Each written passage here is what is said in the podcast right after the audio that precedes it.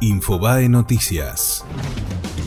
Masivo corte de luz en Capital Federal y el conurbano. Pasada la medianoche llegaron a ser 145.000 los usuarios afectados en San Miguel, San Fernando, Moreno, Hurlingham y José Cepaz, entre otros, mientras que en Capital afectó a Recoleta, San Telmo, Flores y Almagro. María Eugenia Vidal decidió no adelantar las elecciones en la provincia de Buenos Aires. El peronismo celebró la confirmación de la fecha de los comicios bonaerenses y se ilusiona con una boleta encabezada por Cristina Kirchner. El Tribunal Supremo Chavista le prohibió a Juan Guaidó la salida del país y congeló sus bienes. Con esta decisión, el máximo Tribunal de Justicia de Venezuela aceptó las medidas cautelares solicitadas por el fiscal Tarek William Saab. Renunció el jefe de obstetricia del hospital de Jujuy donde le hicieron la cesárea a la nena violada. Gustavo Briones, directivo del centro de salud donde nació y murió la beba de la menor de 12 años, aseguró que se aleja del cargo porque el gobierno de Jujuy decidió desoír el consejo médico.